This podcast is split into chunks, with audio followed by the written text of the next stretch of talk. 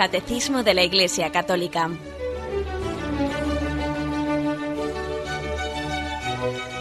Un programa dirigido por Monseñor José Ignacio Munilla, Obispo de San Sebastián.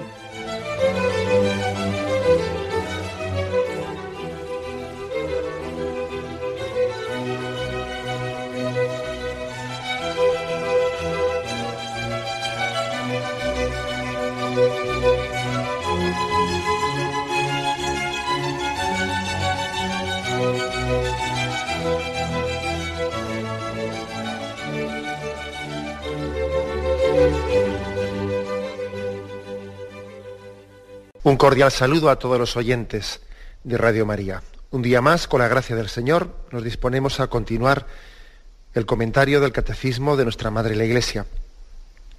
Llevamos ya unos cuantos programas comentando los puntos referidos al sacramento del orden sacerdotal. Y en concreto, hoy lo hacemos a partir del punto 1546, que abre un apartado que tiene por título dos modos de participar en el, único sacerdocio de Cristo. Ayer os recuerdo que en el programa anterior habíamos hablado de el único sacerdocio de Jesucristo y habíamos insistido en que Jesucristo es único y eterno sacerdote, que hay un único mediador entre Dios y los hombres, que es Jesucristo. Él es el único sacerdote, en el sentido propio de la palabra. Los demás participamos de su sacerdocio. Pues bien, hoy se concreta un poco más esta afirmación y se dice dos modos de participar en el único sacerdocio de Cristo. Y comenzamos la lectura y vamos, y vamos desgranando también algunas citas de la Sagrada Escritura que nos ofrece. El punto 1546 dice así, Cristo, sumo sacerdote y único mediador, ha hecho de la Iglesia un reino de sacerdotes para su Dios y Padre. Toda la comunidad de los creyentes es como tal sacerdotal. Los fieles ejercen su sacerdocio bautismal a través de su participación, cada uno según su propia vocación, en la misión de Cristo, sacerdote, profeta y rey. Por los sacramentos del bautismo y de la confirmación, los fieles son consagrados para ser un sacerdocio santo. Por lo tanto, la afirmación central es que Cristo ha hecho de, su esposa la Iglesia, de todos los que formamos parte de ella, todos los que somos miembros de ella, ha hecho un reino de sacerdotes. La Iglesia es sacerdotal, ¿eh? en todo su conjunto, es sacerdotal. Bueno, y se ofrecen para ello especialmente tres textos. Apocalipsis 1.6, lo leo un poco desde unos versículos anteriores, desde el versículo cuarto.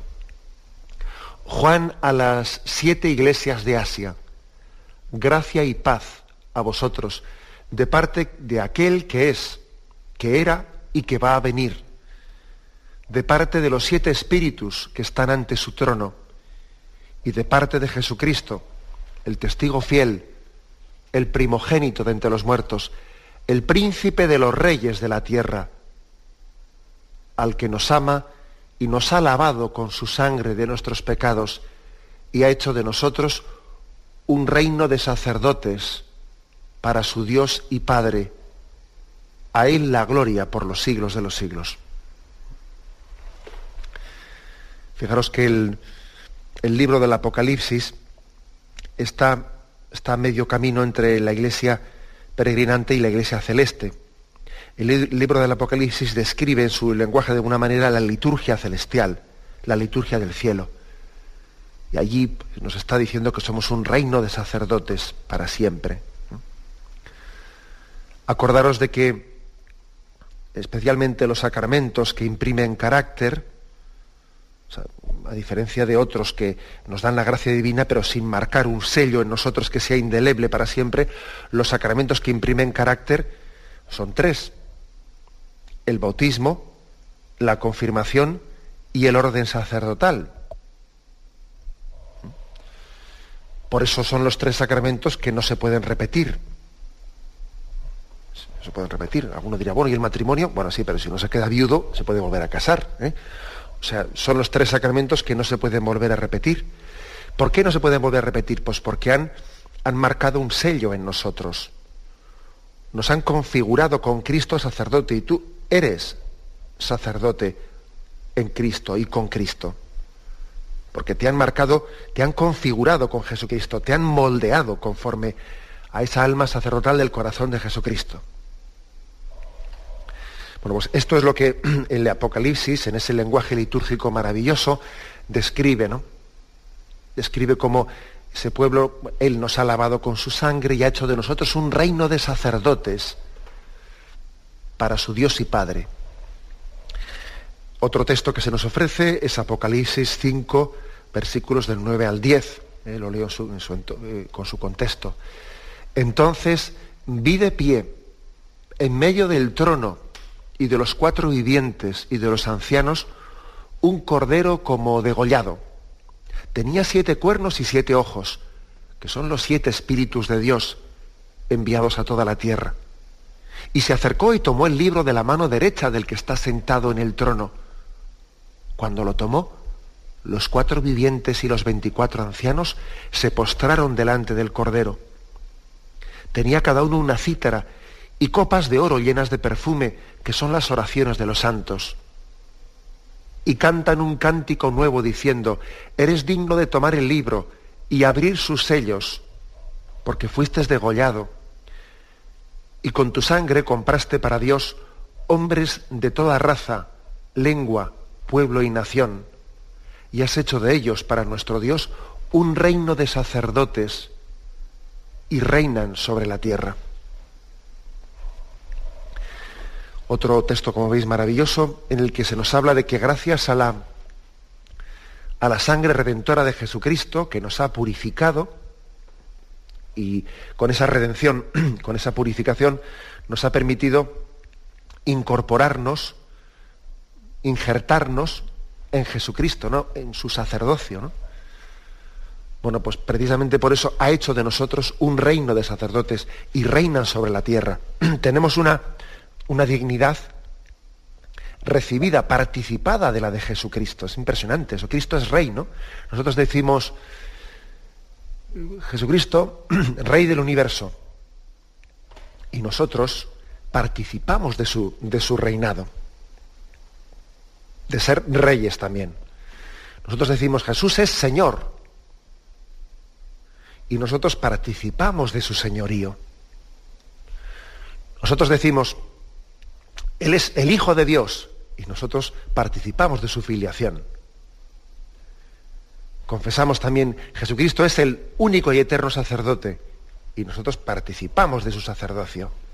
O sea que todo lo que, lo que hemos recibido, la gran dignidad de nuestra vida, es, es una dignidad recibida en Jesucristo, participada de Jesucristo. ¿no? no haciéndole sombra a Él, sino todo lo contrario, cobijándonos a su sombra.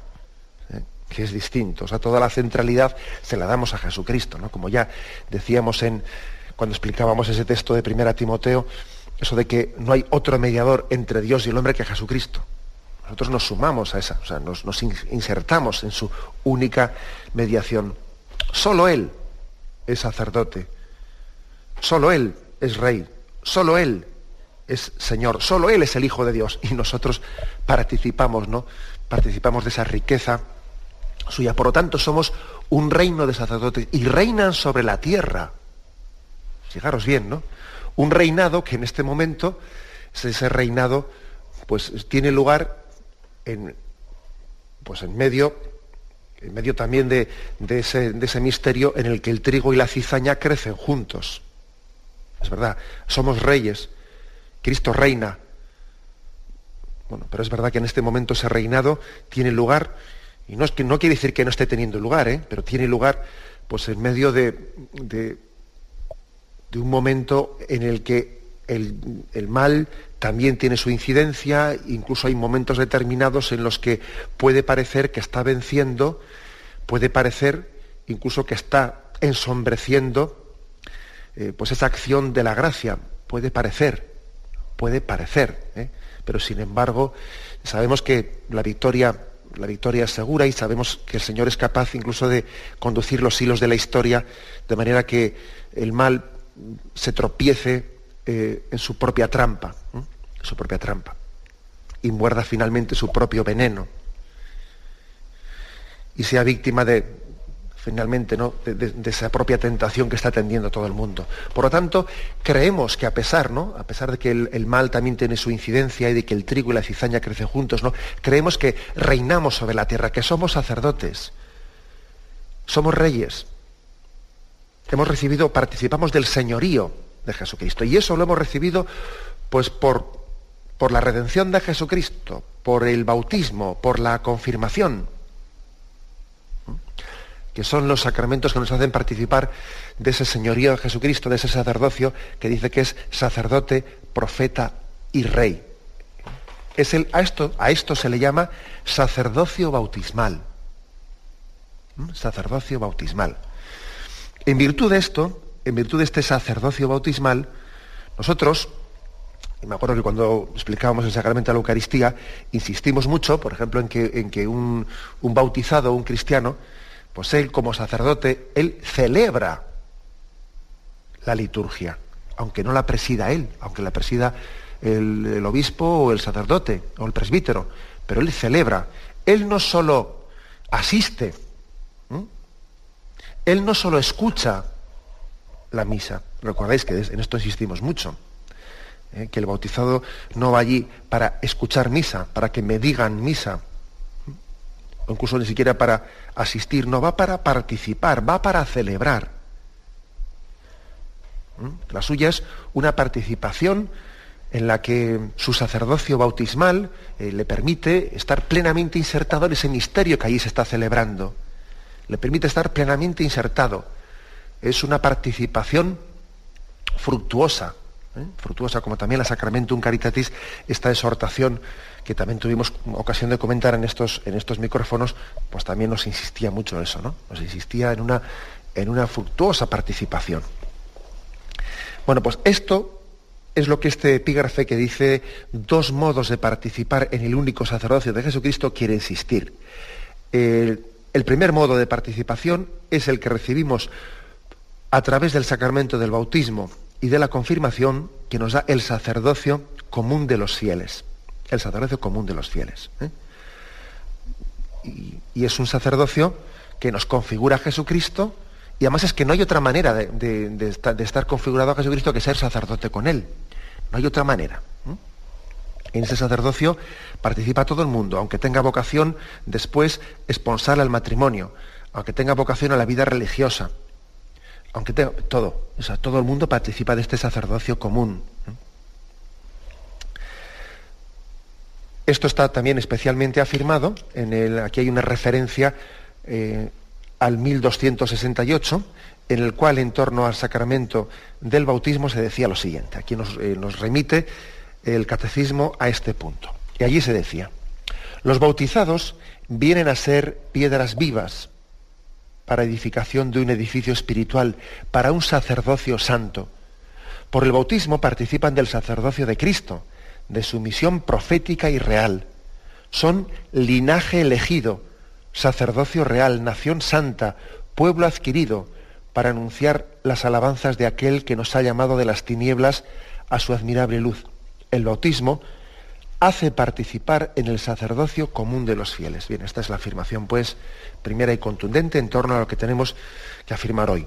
¿eh? dos modos de participar en el único sacerdocio de Cristo. Ya tenemos el primero claramente afirmado. ¿eh? El primero que es el sacerdocio común de los fieles. Tenemos un momento de reflexión y continuamos enseguida.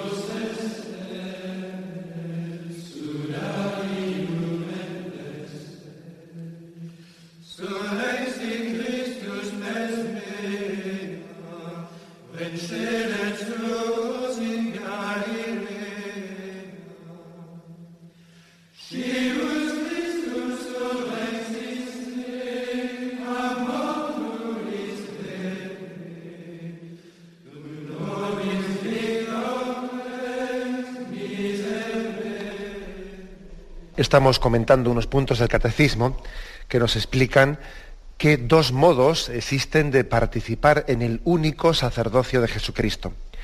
Y decíamos, hemos expuesto hasta ahora el punto 1546, en el que se dice cómo la primera forma de participar en el sacerdocio de Jesucristo es el sacerdocio común de los fieles.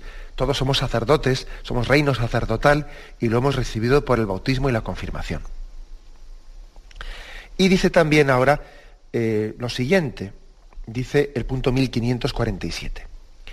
El sacerdocio ministerial o jerárquico de los obispos y de los presbíteros y el sacerdocio común de los fieles, aunque su diferencia es esencial y no solo en grado, están ordenados el uno al otro.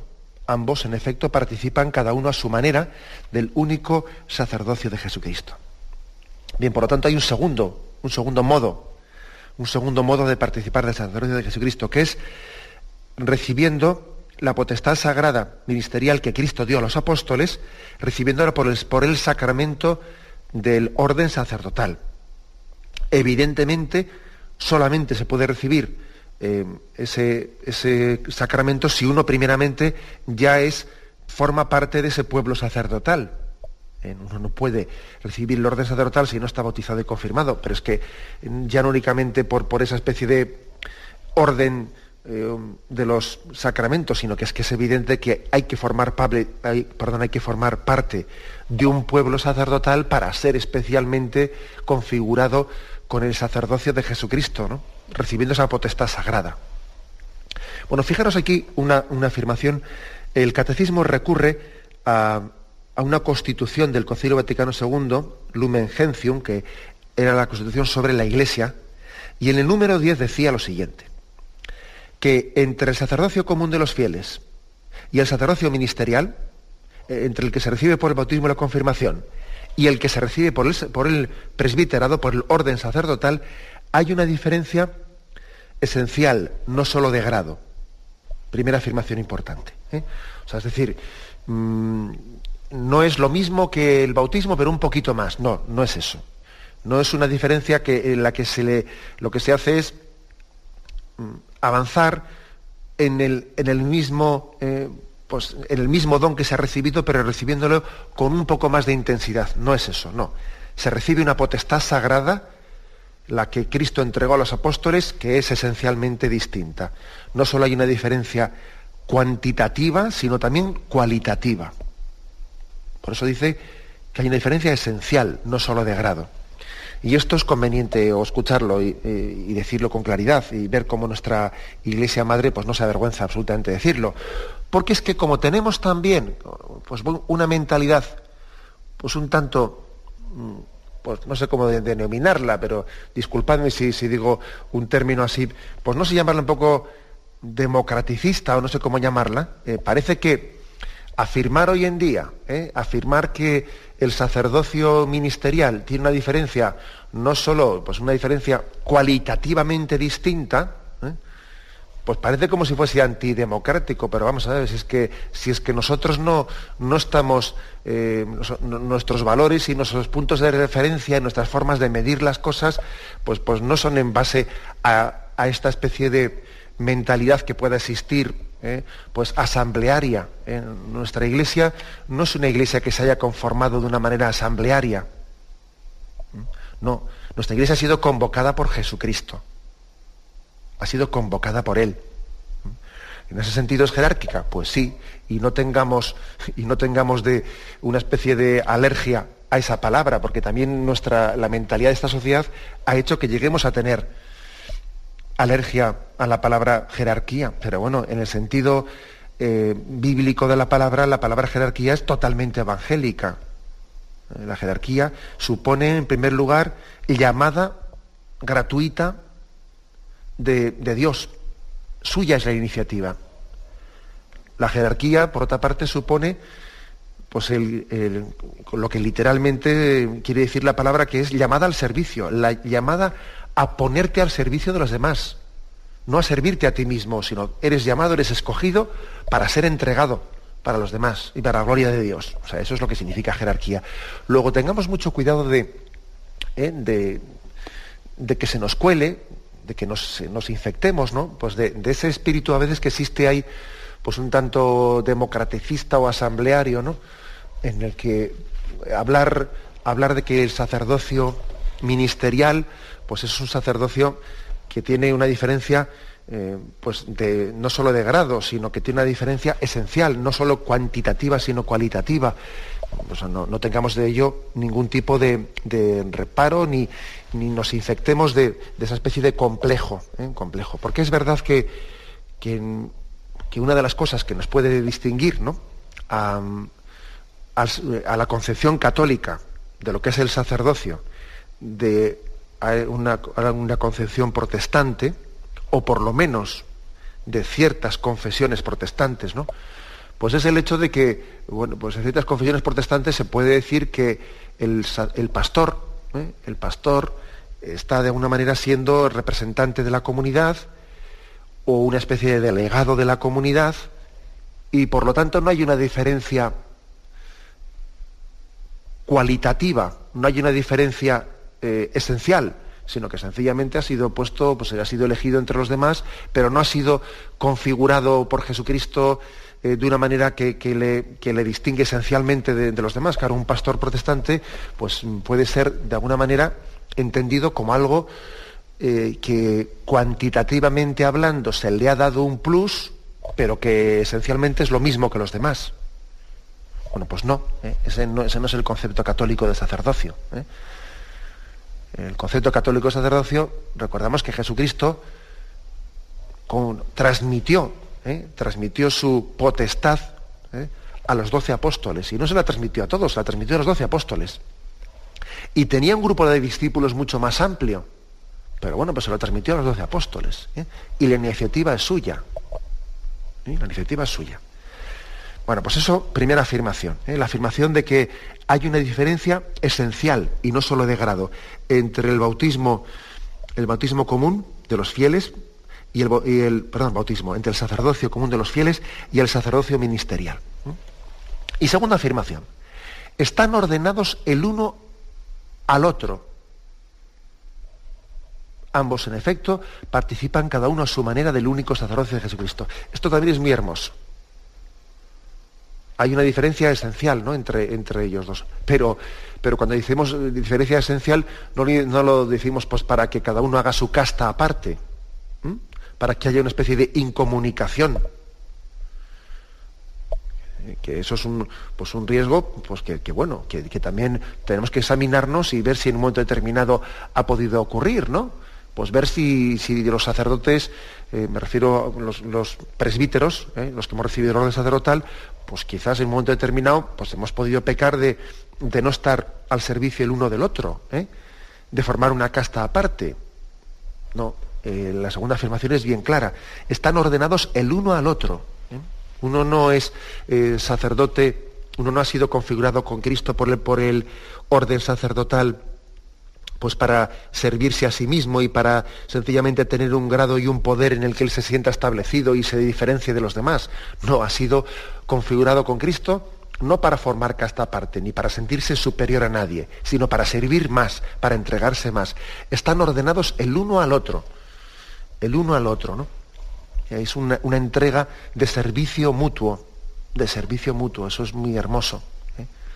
Es muy hermoso ver además yo creo que sobre los sacerdotes tenemos una, experiencia. ¿no? Cuando hay un buen ambiente, cuando hay una, una comunidad parroquial en la que se vive un deseo de seguimiento a Jesucristo y de deseo de santidad, enseguida se ve que hay una compenetración entre sacerdote y fieles, ¿no?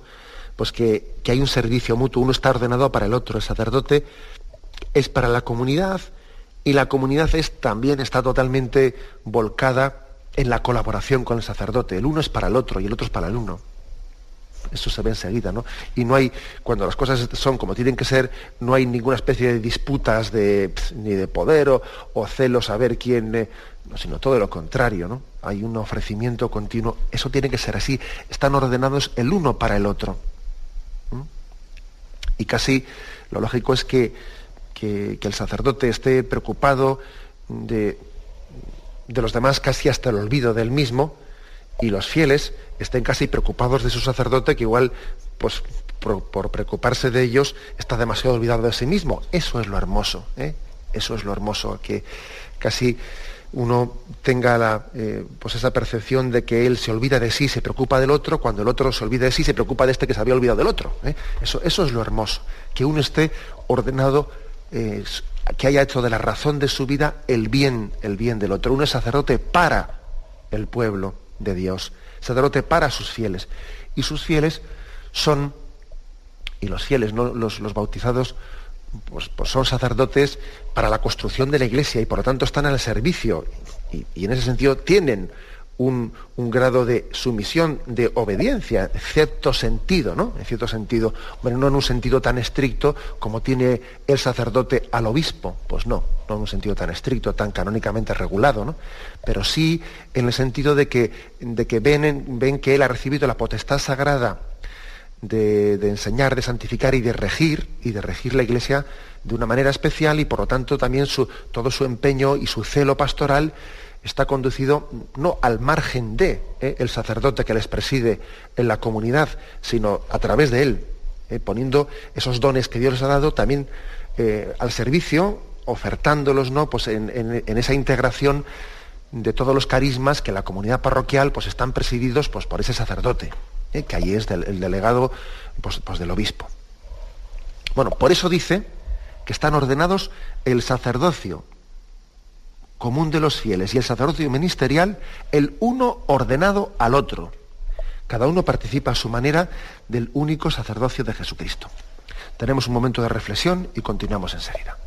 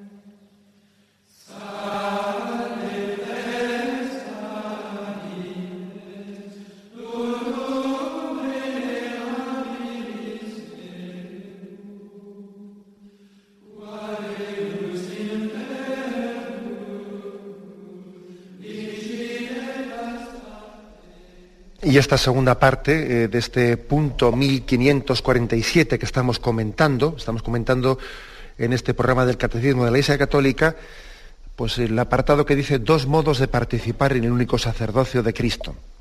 El primer modo, lo hemos explicado, pues es el, sacerdocio bautismal, el sacerdocio común de los fieles, y el segundo es el sacerdocio ministerial, el que se recibe por el sacramento del orden.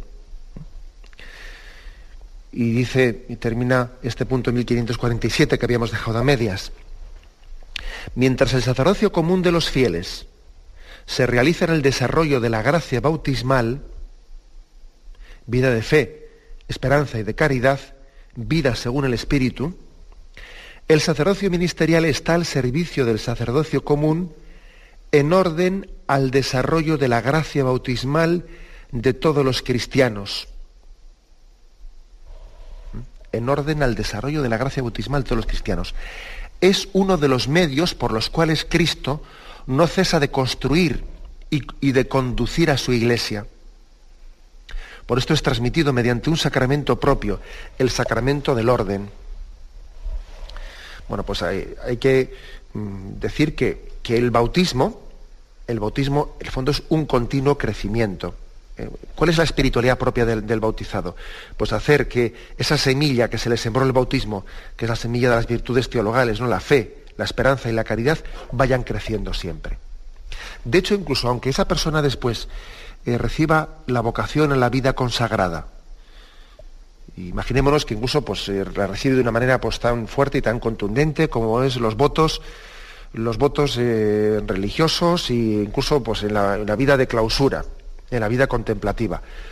Esa consagración que hace pues, una religiosa contemplativa, haciendo los votos de pobreza, castidad y obediencia, eso en el fondo fijaros, es una, ver, no es una consagración distinta a la bautismal, ¿eh? sino que es una continuidad de, esa misma vocación que se había dado en el bautismo, de, llevada hasta sus últimas consecuencias, eh, pues por esa vocación concreta. ¿no? Pero fijaros que la consagración fue, la definitiva fue la bautismal. El hecho de que después a esa persona concreta pues eh, le haya dado una, una, pues una vocación de vida religiosa, eh, la vida religiosa no es una consagración en un orden o en distinto al que recibió en el bautismo. Habrá una, habrá una diferencia, eh, digamos, pues de, grado, pero no una diferencia mm, como que es algo esencial, esencialmente distinto. No, no es esencialmente distinto los votos que hace una religiosa de clausura, ¿eh? diferenciándose del compromiso que adquirió el bautismo. No es esencialmente distinto. Es básicamente lo mismo, solo que lógicamente está llevado pues, a, pues, a un grado pues a un grado distinto, pero, pero por, el, por el mismo camino, por el mismo principio bautismal por el, desarrollo de la fe, esperanza y caridad, vivir la vida según el Espíritu, lo mismo, solo que los consejos evangélicos los ha llegado a vivir a nivel de votos, pero por el mismo camino, vamos. ¿eh? El consejo evangélico, pues de, pobreza, lo ha llevado a hacer un voto de pobreza. ¿eh? Y el consejo evangélico de humildad lo ha llegado a hacer un voto de obediencia.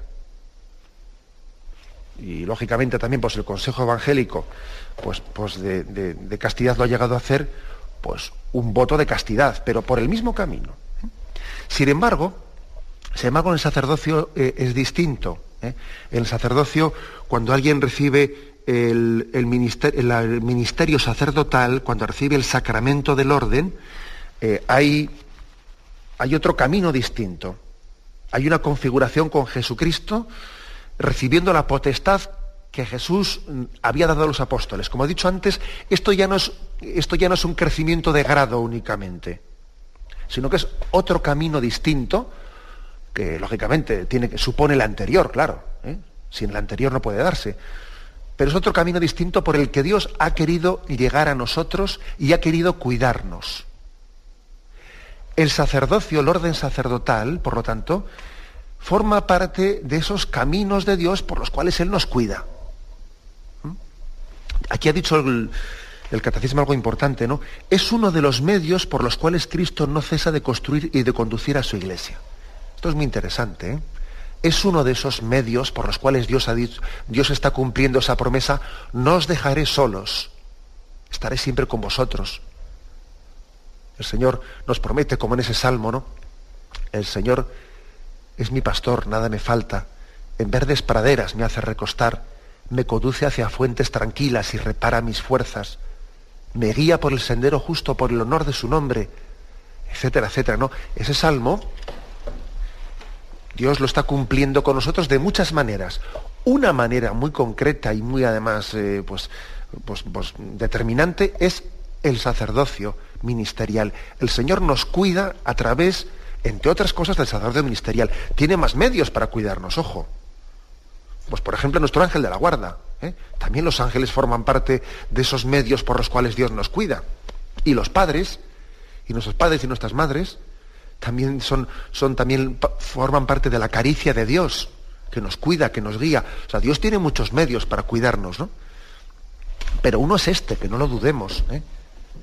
El Señor está cuidando de nosotros. Por eso, cuando no apreciamos, ¿no? No apreciamos el, sacerdocio, pues estamos perdiendo, no nos estamos dejando cuidar por Dios.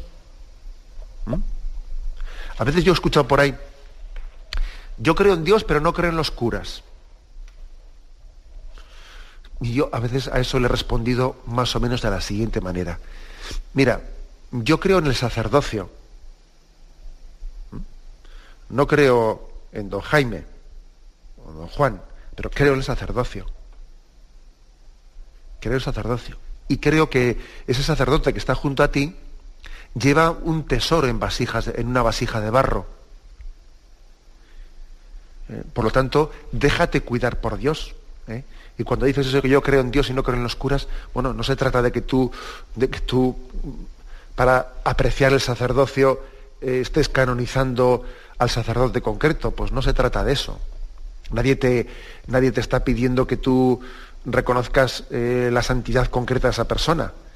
Lo que te está pidiendo es que reconozcas que en ese don del sacerdocio hay un medio, un conducto por el cual Cristo no cesa de construir y de conducir a su iglesia y de cuidarnos ¿eh?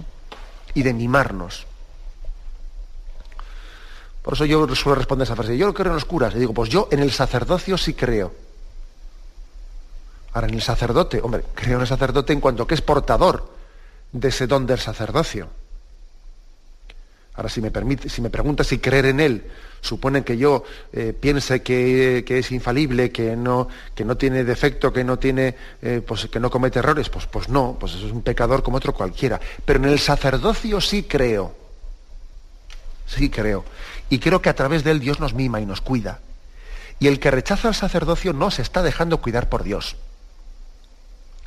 Es como, como aquel niño que no se deja eh, pues, alimentar por su madre y que derrama el agua, derrama la comida, no quiere comerla, eh, y que se enrabieta, se enrabieta y coge eh, pues esas casquetas propias de alguien de, en vez de, de saber que su madre su madre le cuida y le mima, y, eso nos, pasa a veces, que en, que en nuestra soberbia, en nuestra soberbia, nos cuesta mucho aceptar que pueda haber otra persona de, vamos, de carne y hueso y encima con defectos que pueden ser bien visibles y que sean medios por los cuales Dios me cuida.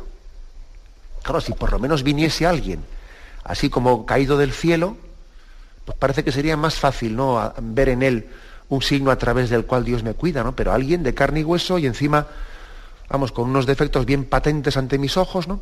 Pues sí, Señor, ¿eh? esta es nuestra afirmación. Medio por el cual Cristo no cesa de construir y de conducir a su iglesia. Una afirmación, como veis, pues muy, muy determinante.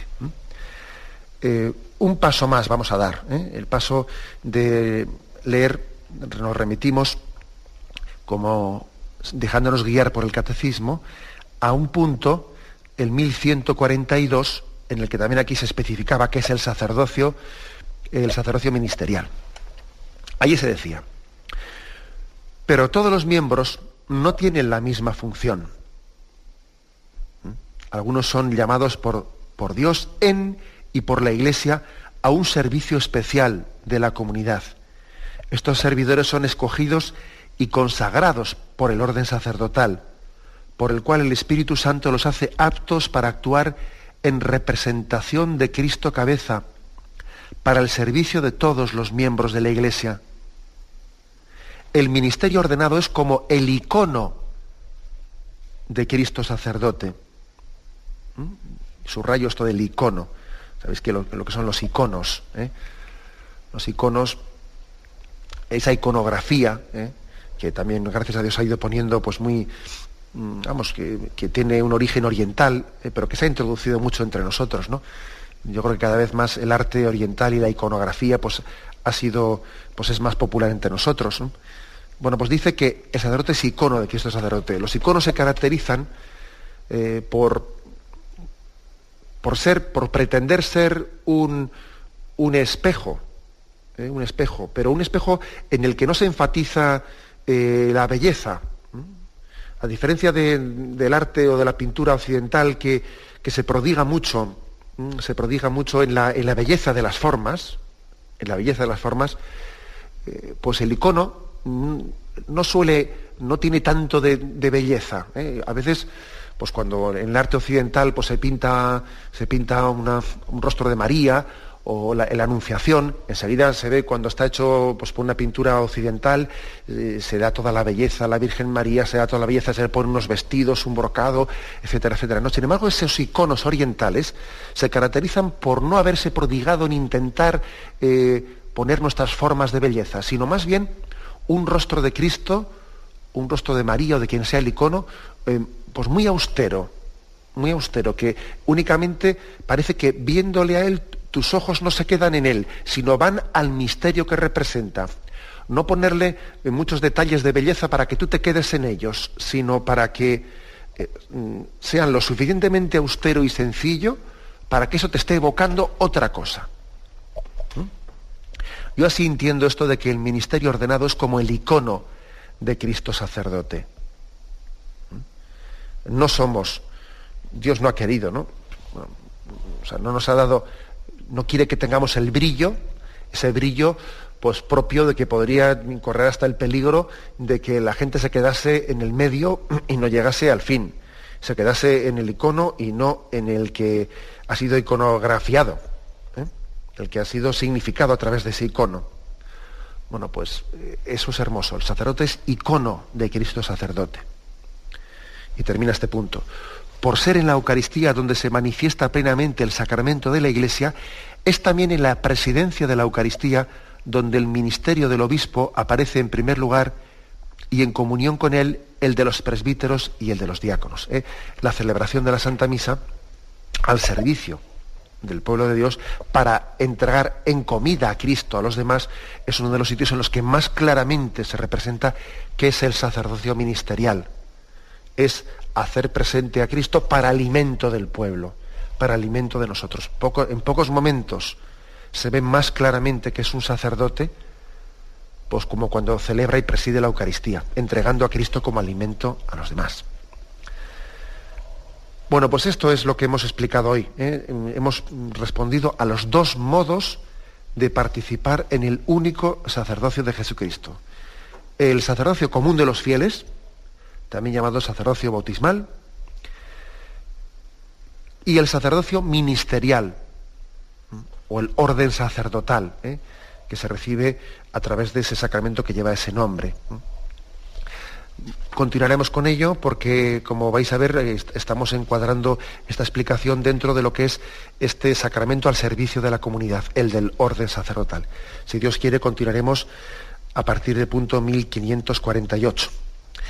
Bien, me despido con la bendición de Dios Todopoderoso. Padre, Hijo y Espíritu Santo, descienda sobre vosotros. Alabado sea Jesucristo.